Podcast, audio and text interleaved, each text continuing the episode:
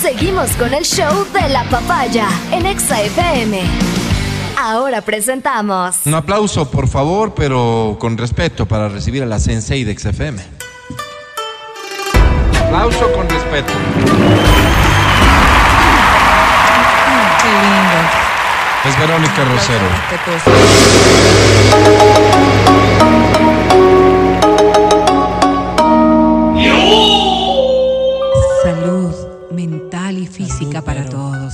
Importante mental. hoy. Sí, yo te deseo salud mental. Sí, Gran deseo, mi querida Vero. ¿De qué vas a hablar el día Vamos de a hablar hoy? un poco de salud mental, Alvarito, porque la verdad es que en muchos casos las relaciones de pareja se ven absolutamente atacadas porque uno de los dos podría estar inmerso en un proceso de, de falta de salud mental que le lleva a una toxicidad lamentable.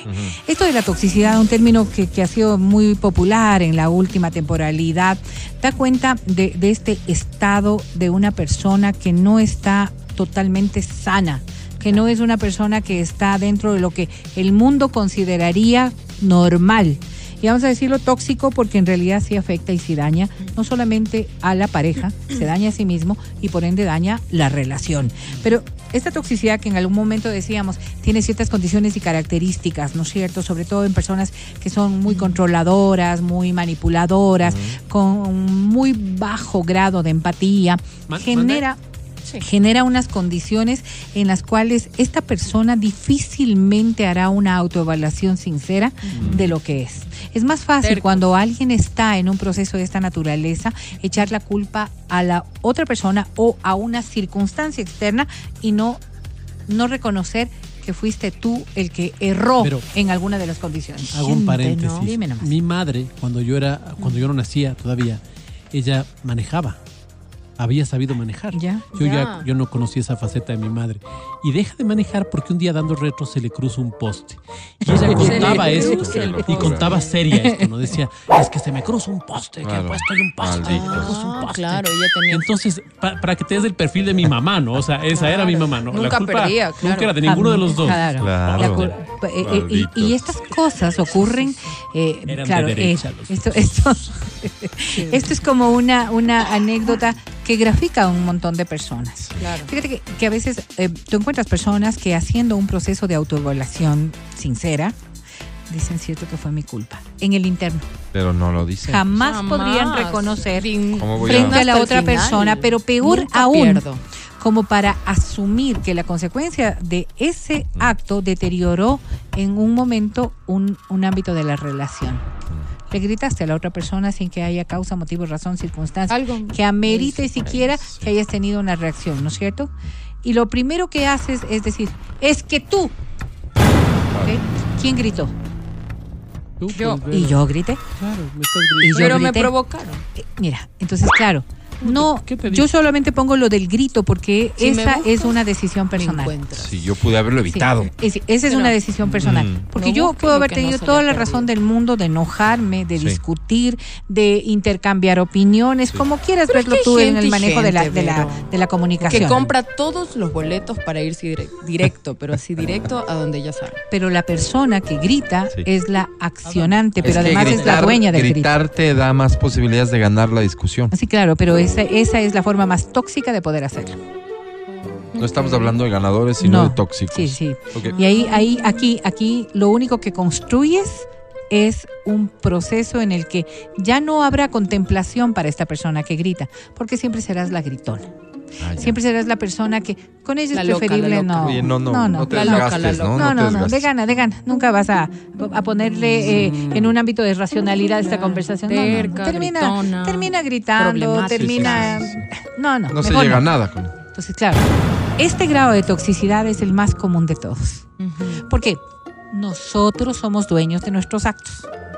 Eso sí cre- creo que deberíamos estar todos conscientes de que cualquier acción positiva o negativa que cumplamos nosotros, somos los dueños y gestores de aquella.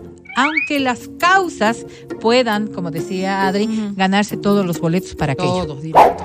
Pero estos grados de toxicidad no es que uno los puede observar de manera natural. ¿Cuántos de nosotros observamos nuestra conducta en el momento de una discusión, por ejemplo? O en el momento en el que no estás eh, satisfecho con tu relación. Relación de pareja, relación laboral, relación con los hijos, con los padres.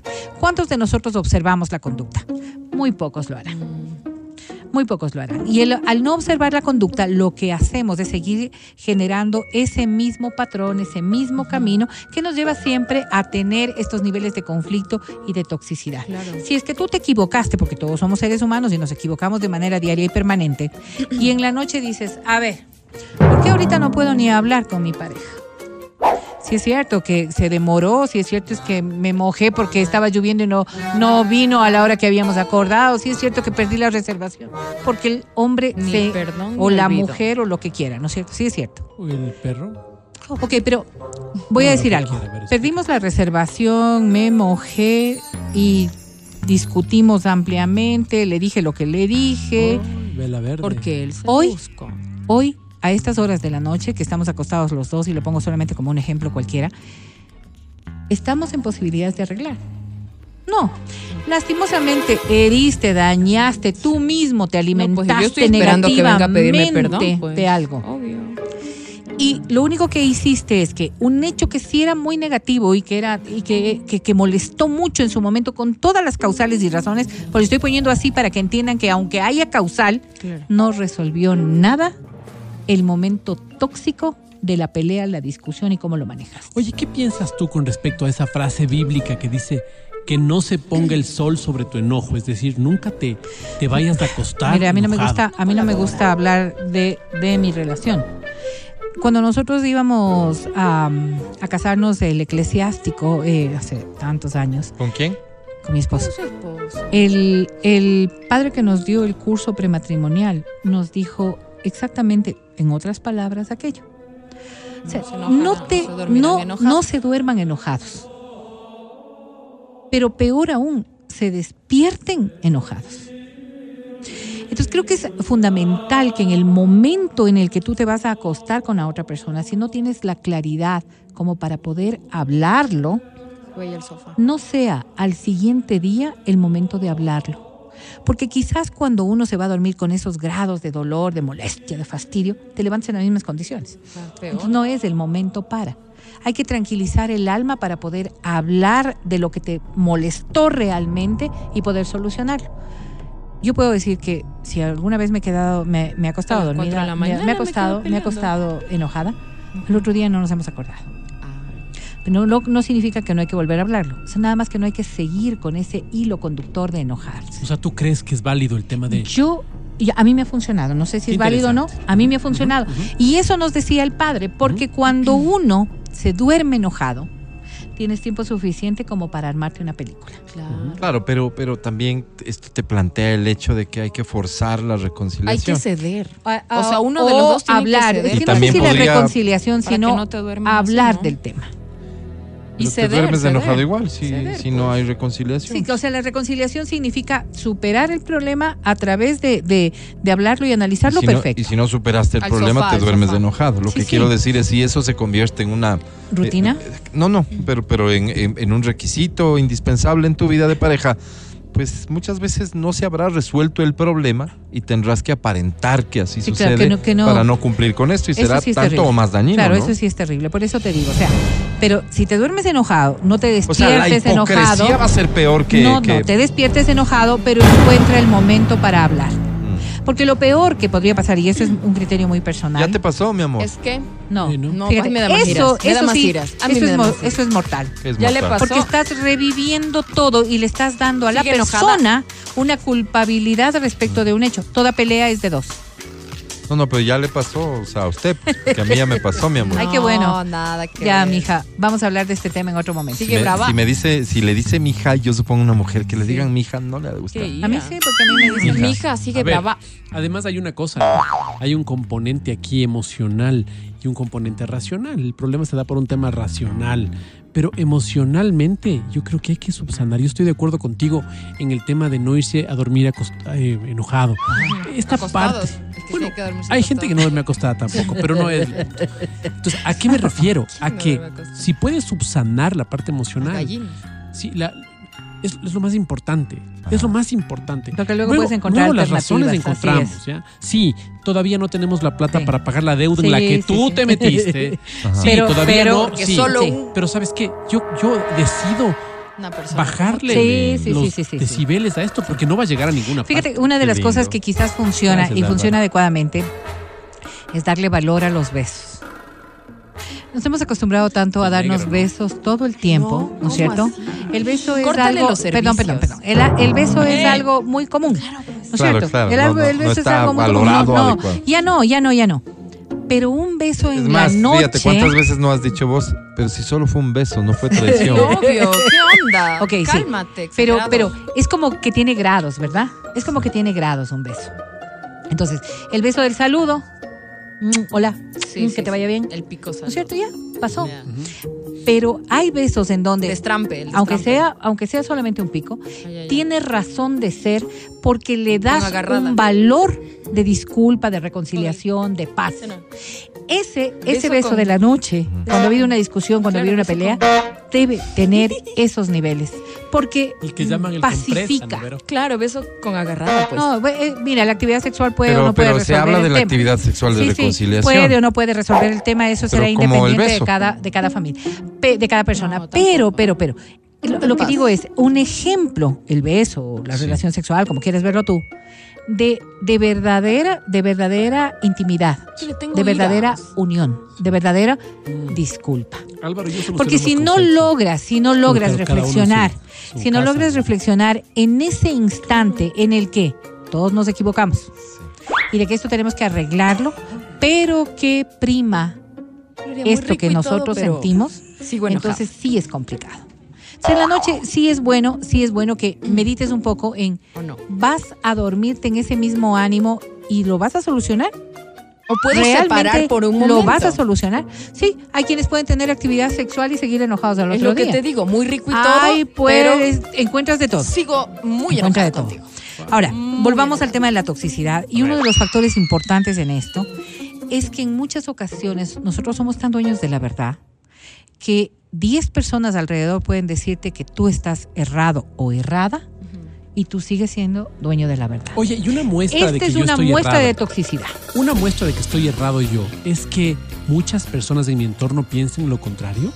Eh, no necesariamente si es que es un, te- un tema de valor o principio, pero de comportamientos tóxicos sí. Porque la persona tóxica per se no se da cuenta de su grado de toxicidad. Lo valoras, lo, lo transformas, lo, lo tapas, ¿ok? Lo, lo enmascaras. No es que, es que, no es que no, no es que yo sea celosa, sino que yo cuido lo mío. Eso. ¿ok? No, no, es que no es que, es que fíjate que si no le digo así duro, si no le digo así, no hace. Es, eh, o sea, todo el tiempo lo vamos enmascarando, ¿no es cierto? Entonces, claro, llega un punto en el que tú estás convencido de que lo que haces es lo Está bien. correcto. Pero quizás a veces, como cuando nosotros somos el tercero, ¿no? Es decir, la persona que está externa y dices, oye, qué mal le trata. Sí. Qué mal le trata, qué mal le trata. Y la otra persona, la otra persona o se ha adaptado mucho o simplemente no quiere hacer escándalo, Claro. pero quien es tóxico piensa que está haciendo lo correcto. Verás, verás. Entonces, ayer- escuchar al entorno sí puede darte un grado real de lo que está ocurriendo, porque a veces nosotros ensimismamos tanto las cosas que pensamos que somos siempre los actores dueños de la circunstancia. Es que no saben lo que yo vivo en realidad. Ayer me contaban el caso de un médico colombiano. Él está en Bogotá con muchísimo dinero y su mamacita había tenido un problema cerebrovascular. Y la señora era un vegetal, pero él le mantenía en su casa conectada a una máquina. Entonces, ya era mucho tiempo de la señora conectada ahí. Y claro, la mayor parte de las personas que le conocían estaban en contra de eso. Y hay una señora que se acerca y le dice, yo respeto muchísimo lo que usted piense, pero yo como mamá le digo, eso no es vida. Casi le había mandado sacando de la casa a la señora. Wow. Entonces, ahí tienes un entorno que te dice, eso no está bien. ¿Me entiendes? Eso no está bien. Pero ahí Entonces, necesita ayuda. O sea, no, no es Claro, ni el tercero Claro, ni él digo es- quien puede enfrentar esta Claro, a lo que te digo es. ¿cómo identifico yo Claro, claro. que yo estoy teniendo un problema Claro, en este claro. momento? Porque tal vez, claro, me está yendo, todo el mundo está en contra mío. Yo podría argumentar que es un principio, ¿no? Que Sí, yo sí, estoy sí, tienes toda la razón, principio. tienes toda la razón. Hay, hay un factor que en terapia te podría ayudar y que es una de las recomendaciones que dan en casos cuando cada uno de nosotros tiene estos grados de, de, de actuar erradamente o, o de recorrer caminos de la misma manera. Eh, esto de anotar, como antes hacíamos, por ejemplo, no tener un diario para anotar las cosas, Sí.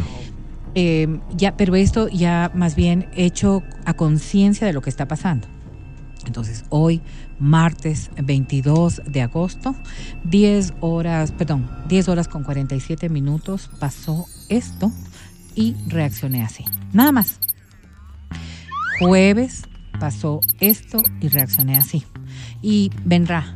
Si tú haces un cúmulo de las cosas y ves lo que ha ocurrido, empiezas a darte cuenta de los patrones. Sí, pero Claro. para Pero que llegues eso- a ese punto es 31 porque estás reconociendo. A ver, ¿cómo reconoces? Claro. La primera cosa que hay que hacer es qué tan insatisfecho estás con tu relación y qué tan insatisfecha está tu pareja con la relación. Si basta con que yo esté insatisfecho para poder tomar en cuenta de que algo está mal, mucho más si dos están insatisfechos. Terapia es fundamental. En casos de toxicidad mayor, terapia es Pero es fundamental porque no hay lo que quien. planteas, Vero. Pero el ver patrones te ayuda y mucho a reconocer qué es, cuál fue el detonante, cómo estoy actuando. Recuerden que el dueño de las acciones eres tú. Las causas pueden ser mil. El dueño de la acción eres Y finalmente a mí no me exclusivamente puedo tú. engañar. pues. O sea, yo puedo engañarte Al a ti resto, que estás. exacto. Digo, no, pero yo reaccioné así porque es culpa de. Pero a Exactamente. ti no te puedes engañar. Este es un proceso, este es un proceso Qué difícil. interesante. Este es un proceso duro porque al principio tú solamente puedes anotar cualquier cosa y ya. Ujú. Pero en la medida en que va avanzando toda esta concientización, te vas dando cuenta de qué es lo que está ocurriendo y de qué es lo que está haciendo este detonante tan fuerte en ti. Lo que te llevará entonces a decir, a ver, ¿yo puedo corregirlo o necesito realmente ayuda para que pueda evidenciar cuál es la causa que me lleva a esto? No es que estoy loca. Hay una causa que me lleva. ¿Qué puede ser? Desde algo que realmente sí está ocurriendo a algo que es producto de algo que sí me afectó mucho tiempo atrás y que hoy está siendo el detonante. Que no se ha superado. Que no es superado. Que no es superado, por ejemplo, un proceso de infidelidad que cuando yo era adolescente. Me dejó una secuela de, de incertidumbre, ¿no O es sea, es cierto? otra persona, ¿no? Totalmente. Y, y esto hoy, que tengo tanto amor por esta otra persona, me da miedo. Ya. Porque, a ver, La inseguridad. la inseguridad. Porque, que- eh, y esto es una cuestión que, que a veces no pensamos. En la etapa de la adolescencia es cuando la intensidad del enamoramiento es más grande y más fuerte. O sea, no es que amas más, sino que la sensibilidad o la percepción es mayor. Amas con locura. Amas hasta el punto de que piensas que te vas a morir. No sé si ustedes recuerdan aquellas épocas, pero en la Claro, adolescencia, por Dios, si, si estabas amando era pero el hombre de tu vida, no había cosa más fuerte en ese mundo. Pero claro, si su- su- su- sufriste una decepción, sufriste una infidelidad, sufriste una pérdida, cualquiera fuera esta, si bien lo pudiste superar, generó en ti una reacción de vacío. Que no fue bien manejado, no todo el mundo le pasa, pero si no fue bien manejado, Me cuando traumé. vuelves a tener una etapa adulta y dices, sí, esta es la persona con la que quiero compartir mi vida, ese Pero recuerdo anterior empieza a generar inseguridad. Ya lo empiezas a amenazar. Empieza a generar inseguridades que podría pasar y, y- y sea consciente o inconscientemente, ¿Dónde te empiezas a tener estas alarmas de precaución porque sí quieres cuidar, Qué amar triste. y tener. Tenga mucho cuidado con las toxicidades porque en realidad quizás de las cosas que nunca hacemos es aceptar nuestras responsabilidades. Y para terminar, Vero, me Todos imagino yo que tóxicos. todo esto va también como comienza de poco y, Todos somos ¿no? tóxicos. y de más y de a más y de más. Todos Claro. somos tóxicos. Sí. Si Pero tú para ser- haces un para- análisis en tu vida, Y eres. grado de hay toxicidad. grados de Pero, toxicidad. pero para ser tóxico necesito, necesito este compinche que me permita. El momento en el que yo te grito y tú me y tú le no pasaste, necesariamente, Mati. porque si vos me callas de No, no una seas sola, bruto, no me digas eso. ¿Sabes por qué te digo? Porque yo he visto que las personas, por ejemplo, la- las mujeres que han sido eh, que, que han sido maltratadas dicen esto no empezó así. Claro, porque claro, cuando claro. éramos novios no empezó así. Por supuesto, Mati. Permitiste una. Pero sí fue hay red flags, de creciendo, eso hablamos la otra vez. creciendo, Pero Sí. son personalidades que se van construyendo y, y la violencia tiene Sí, otros no. rasgos y, y otros quitémosle, y matices. quitémosle el tema de la violencia. El momento en el que yo no saco la basura haciendo mi obligación y tú la sacas, ya te, te veo como tonta útil ya. Entonces la siguiente vez digo, ay, mi amor, pues saca tú, es Pero que sí, me sí olvidé. puedes, saca. Sí, o sea, ya, ya no viene, pues saca tú. Y después ya, de repente, un buen día amaneció y es tu A ver. responsabilidad. Yo, yo creo que debemos ser claros. Las toxicidades son personales. Se en, en- en pareja se juntan las toxicidades. O sea, yo puedo ser tóxica de la manera que tú estás detallando, ¿no es cierto? No lo haces, hago yo. La toxicidad de la otra persona es esa manipulación que hace a la persona que está sacando la basura en este caso para poder controlar la circunstancia. Por eso digo, todos somos tóxicos de una u otra manera. El problema es cómo estamos lidiando con esas toxicidades. Porque cuando nosotros empezamos a hacer daño a lo que pensamos que debería ser la persona a la que más amamos y cuidamos, entonces sí ya empieza a tener grados que tienen que ser corregidos. Luego, luego, claro, ah, cada ah. cual, cada cual hará con su vida lo que quiera y será feliz como pueda. Al final. Pero todas las cosas deben ser valoradas en, en un compendio general. La balanza. Si la balanza empieza a ser más negativos que positivos, yo creo que es momento de Sal de reflexionar. Extraordinario. Sal de ahí. Estás escuchando el podcast del show de la papaya de Exa FM.